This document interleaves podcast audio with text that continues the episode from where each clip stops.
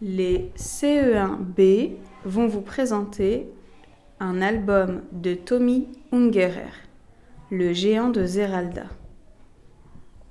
Il était une fois un ogre, un vrai qui vivait tout seul comme la plupart des ogres. Il avait des dons euh, pointueux, une barbe piquante, un nez énorme euh, et un grand seau. Il était toujours de monoseveur et avait toujours faim. Ce qu'il amante le plus au monde, c'est non mange, manger de petits enfants à son petit déjeuner. Chaque jour, l'ogre venait en ville et attrapait quelques enfants. Les parents, effrayés, creusaient pour leurs petits des abris secrets. Ils cachaient garçonnettes et fillettes dans des coffres et des tonneaux dans des caves sombres et des souterrains, les écoles étant vides et les maîtres étant en chômage. Au dehors, à l'air libre, on ne voyait plus un seul enfant. L'ogre devait contenter pour toute la nourriture de bouillir d'avoine, de choux tièdes et des pommes de terre froides. Il devenait de plus en plus grincheux, bougonnait et grognait tout seul en disant J'ai tellement faim ce matin que je ferais bien un festin en mangeant cinq ou six gamins. Crac et croc. Si maintenant je rencontre quelque enfant, je les dévore à belles dents. une vallée éloignée, une clairière s'ouvrait au milieu des bois. La vive, la vivait un cultivateur avec sa fille un unique Zeralda.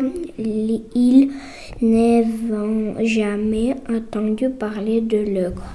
Zeralda aimait beaucoup faire la cuisine à l'âge de 6 ans, elle savait déjà faire friture et rôti, bouillie et farce, ragoût et rillettes. Une fois par an, le corrivateur allait à la ville pour y vendre des pommes de terre, du blé, de la viande et du poisson. La ville du jour de marché dans l'après-midi. Il appela sa fille près de lui et lui dit Rolda, ma chère enfant, je me sens bien, je ne peux plus bouger aussi tout tourne devant mes yeux et j'ai dû manger trop de pommes au four à midi. Jamais je ne pourrai aller demain au marché. Il faudra que tu y ailles toute seule et ma place. Le lendemain, un petit jour, Zerolda attola la moulée, chargée la charrette, un semine, un roteux avec la bonne diction dans son père, ce matin, la horde rendue dans la région plus affanée que jamais. Un souffle de la brise matinale lui apporta l'odeur de la petite Zeralda. Cachée derrière quelques rochers bordant le chemin, l'ogre attendait la fillette, prêt à se jeter sur elle. Ah Voilà enfin un petit déjeuner, marmonnait-il. Mais que, que elle approcha le monstre affamé se barriquita avec ta tente de chasse. Qu'il fait une fur passe et vint se à l'air un million de sa main. Il était étendu là sans consente une cheville foulée et le neige et sage au pauvre or écrit Zeralda. Elle court, cherche, cherche une serviette d'eau à un voisin et la et lava le visage de Zéna blessée. petite fille, oh ma tête, j'ai tellement faim, dit ça l'ogre et j'ai mis son. Cric, crac et croque tout, avec du sel et du poivre, en friture ou en ragoût, les ogres trouvent les enfants bien à leur goût. Ce pauvre homme peutre de faim pensa Géralda et son père. Un instant, elle prit quelques pots dans la charrette, rassembla quelques branches de bois, m'offre fit du feu et commença à cuisiner. Elle avait tellement pitié de ce géant, à demi mort de faim, qu'elle utilisa la moitié des provisions qu'elle portait au marché. Et bien, donc, elle lui présenta un potage de craison à la crème, des truites fumées au crapes, des escargots au beurre et à lait, et des poulets rôtis en cochon de. Le ange avait retrouvé ses esprits et était de plus en plus entré par Zerlada. Le goût de tous ces plats était pour lui quelque chose de tout nouveau. Il était tellement enchanté de ce festin. Jamais il n'avait fait un aussi bon euh, repas. Très chère petite fille, dit-il, j'ai un château avec des caves pleines d'or. Je te donnerai une fortune si tu veux venir chez moi et me faire la cuisine. Zeralda réfléchit quelques instants, puis elle accepta.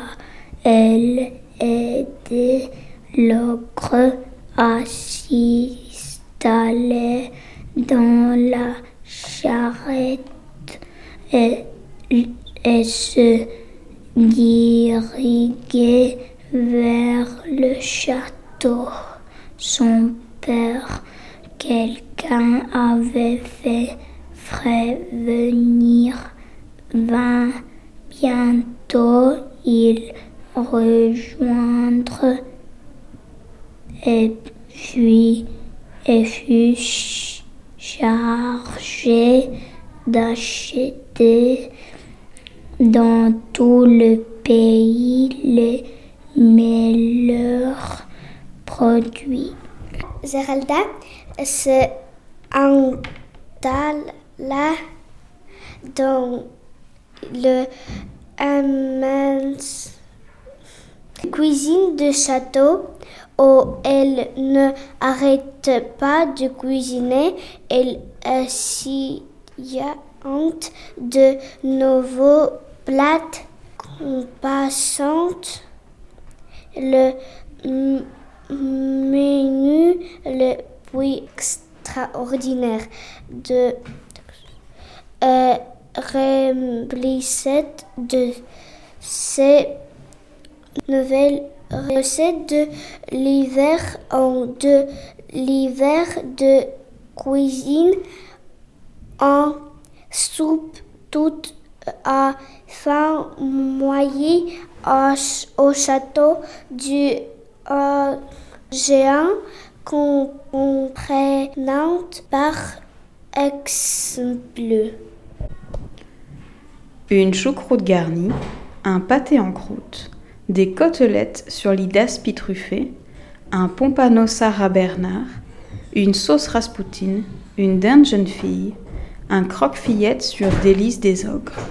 On, on, organisa des quêtes pour les ogres et les ogresses du voisinage qui ne suivant plus comme dire leur euh, admiration euh, délicieux, extraordinaire, inimaginable, tout euh, si pleinement de divin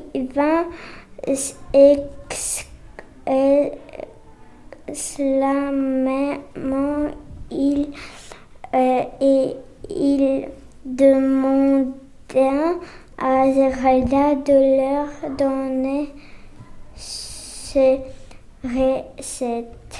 Naturellement, maintenant qu'il mangeait tellement de bonnes choses, il n'avait plus envie de dévorer des enfants.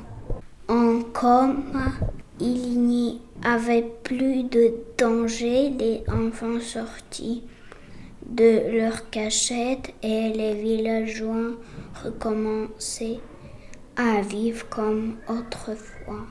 Puis les années passèrent. Zeralda devint une belle jeune fille. L'ogre, toujours bien nourri, rasa sa barbe piquante. Elle devra amoureux l'un de l'autre. Ils se marient, mènera une vie agréable et eurent un grand nombre d'enfants. On peut donc penser que leur vie fut heureuse jusqu'à bout.